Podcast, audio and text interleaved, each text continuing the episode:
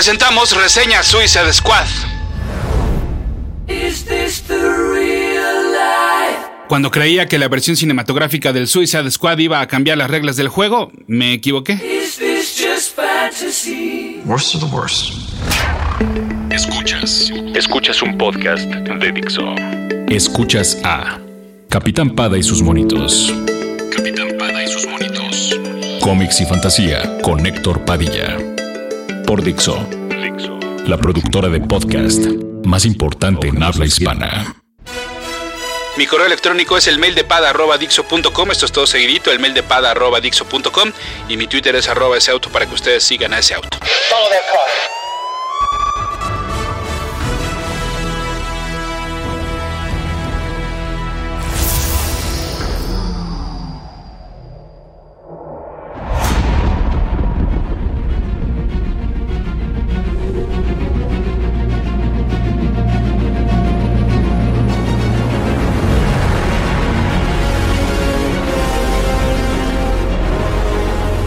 Muchas veces, la gran mayoría de hecho, termino este guion y no lo reviso de nuevo. Es la verdad.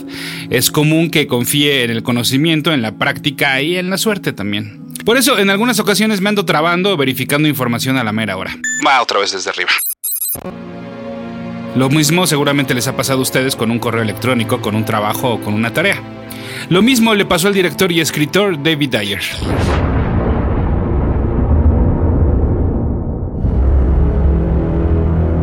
La idea la tenía, es cierto, de ello no lo podemos culpar. Eh, nos queda claro con los fascinantes primeros minutos de la película Suicide Squad.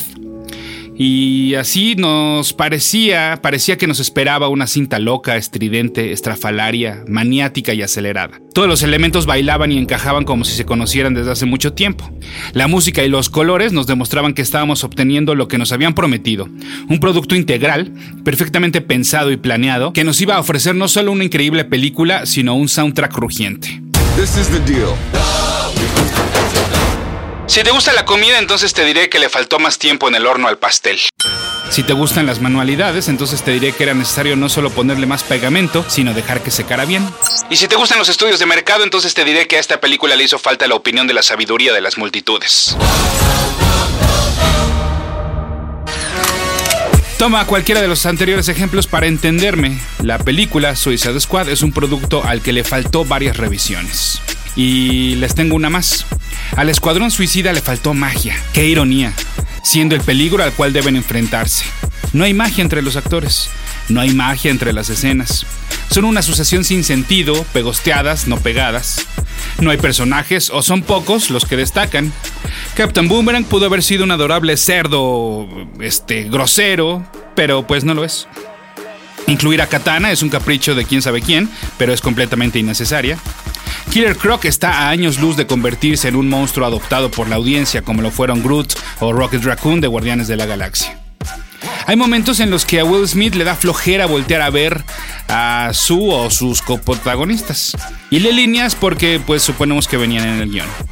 Más allá de una historia personal que apenas se alcanza a desarrollar, Deadshot está tan vacío como los cilindros de sus armas después de una buena batalla. Capitán Pada y sus monitos. Si fuera poco, Suicide Squad quiso correr antes de caminar. No era este el momento para usar la trama del villano siendo uno de los integrantes del equipo. Nos hubiera impresionado más después de haberlo conocido o conocida por lo menos eh, una hora y media previa, es decir, en otra película, en la primera parte, y entonces luego ver cómo los traicionaba en una segunda. Si era este el momento y no después para ver cómo uno de los integrantes moría en una de las misiones, para así entonces ponerle el énfasis en el suicida, porque esto tenía que quedar muy claro, pero tenía que hacerse bien. Que Slipknot no figurara en ninguno de los materiales promocionales, que fuera un personaje de en las historietas y que su introducción dentro de la cinta fuera tan desangelada, pues hicieron que su muerte no sorprendiera a nadie.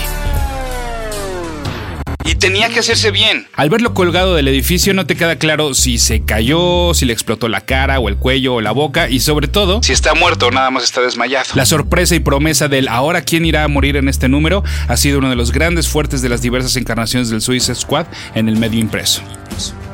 Y pues no, no era este ni nunca el momento para enfrentar al equipo a una amenaza del tipo rayo enorme que sale desde un edificio y termina en el cielo. Un peligro más al ras de la calle, de donde vienen ellos, luciría mejor para resaltar el papel que juega un equipo como estos en un universo en el cual tienen que convivir con seres más poderosos. Hasta la inclusión de música popular debe hacerse bien. Si quieren que deje de comparar Suicide Squad con Guardianes de la Galaxia, entonces les presento a Deadpool. De manera orgánica, cada una de las piezas entra en el momento y en el mood adecuado. Aquí en Suicide Squad, cuando suena Without You de Eminem, se escucha forzado, se escucha cortado, se escucha... pues sin magia. Una lástima, ya que el resto del soundtrack es de los mejores productos relacionados con la película. Seriously?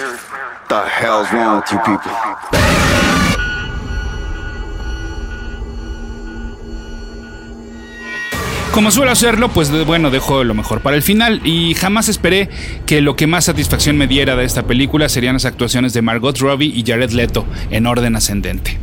De la primera es poco lo que tengo que objetar, solo me hubiera gustado que en algunos momentos aplicara la máxima de menos es más y se quedara callada comprendiendo por supuesto que no es culpa de la actriz. Ojalá se aprenda de esta experiencia para que en su película solista Harley Quinn no se convierta en un personaje insoportable para la duración de una cinta con fines comerciales. En el caso del segundo, no tengo ni un solo comentario. Este guasón no debe ni quiere entrar en una necia comparación con sus antecesores. Esta versión es, como todas, solo un aspecto más de las diversas facetas, como buen loco, que tiene el Joker.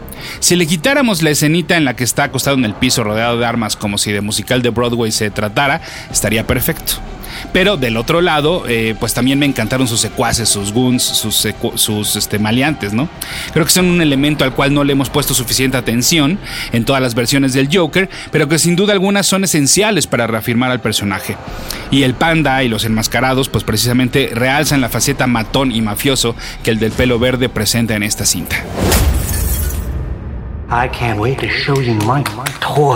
Pero, pues eh, quiten esas caras tristes porque han llegado los Easter eggs.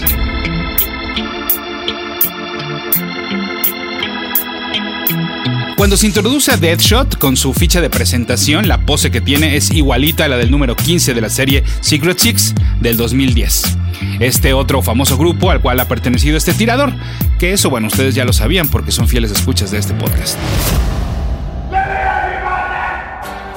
También en los primeros minutos vemos al actor Ted Withall al lado de Amanda Waller como un aliado de la misma. Bueno, pues este mismo señor interpretó a Rick Flag en la versión del Suicide Squad que apareció en la temporada 10 de Smallville.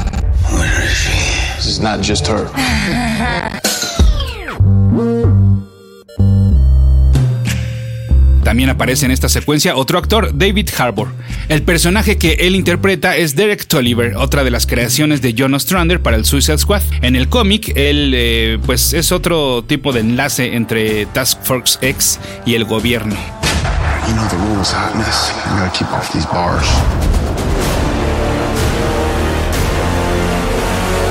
Como ya todos sabemos, pues sí, el Joker mató a Robin en este el universo extendido de DC Comics. Pero además, el director David Ayer nos informó que esa línea de texto que apenas y parpadea mientras nos muestran la ficha técnica de la presentación de Harley Quinn, especifica que ella fue cómplice de la muerte del Chico Maravilla. Quizás el mejor easter egg es el flashback en el cual vemos al Joker vestido de etiqueta bailando con Harley Quinn en su disfraz original. Es un homenaje completo a la portada realizada por el artista Alex Ross para el especial Batman Harley Quinn, aquel que introdujera al universo principal de DC de los cómics a la chica de la piel blanca, lo cual ustedes también ya saben porque pues escuchan este podcast. Hi boys. Este easter egg lo vimos desde uno de los trailers. Em, cuando Tolliver pregunta al aire qué pasaría si Superman hubiera decidido romper el techo de la Casa Blanca y tomar al presidente de los Estados Unidos, en realidad quizás se está refiriendo a que vio Superman 2, la película de 1980, cuando el general Zod hace una acción prácticamente idéntica a la que está suponiendo. ladies, what if Superman had decided to fly down rip off the roof of the White House, grab the president right out of the Oval Office. En su momento se rumoró que otro de los personajes de DC que haría su debut en el cine dentro de Suicide Squad sería Deathstroke the Terminator. Y qué bueno que no ocurrió porque la verdad se parece mucho, hasta en el nombre, a Deadshot y eso sería demasiado. Se rumoraba también que el elegido para interpretarlo sería el actor Jim Parak. Bueno, pues para no romperle el corazón le dieron el papel de uno de los secuaces del Joker, de nombre Johnny Frost. Este personaje es el narrador de la novela gráfica simplemente llamada Joker del escritor Brian Azzarello y el artista Lee Bermejo. Se sabe que fue uno de los libros que tenían a la mano durante la producción y la realización de la cinta, pues para que les sirviera de inspiración.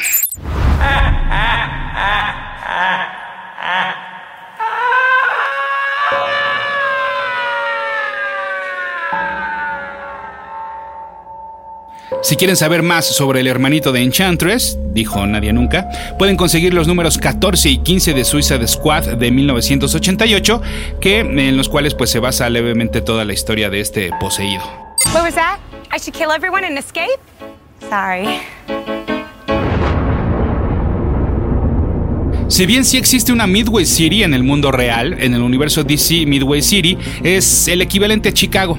Gran parte de las aventuras terrestres de Hawkman han ocurrido aquí, así como las de la Doom Patrol. Midway City es el lugar donde en Suicide Squad se desarrolla la batalla final. Capitán Pada y sus monitos. En el cuello y algunas armas de Deadshot podemos ver las palabras The Light y The Way. Es muy probable que se refiera a un pasaje de la Biblia que dice, Yo soy el camino, la verdad y la vida, le contestó Jesús. Nadie llega al Padre sino por mí. Esto podría darnos una idea de la redención que está buscando el villano. Toda la caligrafía que está en el traje de Katana nos cuenta la historia de su amor perdido y de cómo lo esperaría mil años.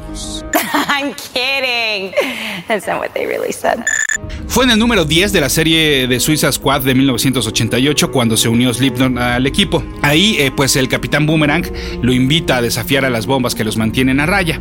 Muy similar a lo que pasa en la cinta, nada más que en la versión impresa, afortunadamente para Slipknot no eran nanobombas en el cuello, sino brazaletes. Los de The Antwoord dicen que el fondo del escaparate que destruye Harley Quinn se lo copiaron a ellos. Bueno, prácticamente dicen que toda la película está basada en ellos. Pero lo más interesante es que la frase en latín que se muestra en letras negras sobre fondo blanco es Si vis pacem para bellum. O sea, si quieres paz, prepárate para la guerra. psychotic Careful. Lo del edificio Strander, pues ustedes ya lo saben porque ya saben por qué ya lo saben, ¿verdad? Bueno, pero hablemos de otro edificio, el de Ace Chemicals, que aparece en la versión extendida de Batman v Superman y aparece en Suicide Squad. Ese es el lugar donde te ponen la piel blanca. What a ride. El cameo de The Flash, bueno, pues todos lo vieron, ¿no? Y la escena post créditos con Bruce Wayne también, ¿no? Lo cual, bueno, pues esto nos anticipa eh, un eventual enfrentamiento entre la Liga de la Justicia y el Suicide Squad. Lástima que de esa pelea nada más una mitad me interese por todo lo que ya he expresado desde que inició el podcast. Pero bueno, eh, ahí les va el último Easter egg. El libro que está leyendo Harley Quinn en su celda es una de esas típicas novelas de romance que encuentras en el aeropuerto. Se llama Between the Sheets, escrita por Molly O'Keefe, y la descripción oficial dice que se trata de un chico malo que llega al pueblo en su motocicleta y le enseña a la chica de al lado perder el control en cuanto a pasiones se refiere. bad guys. It's what we do.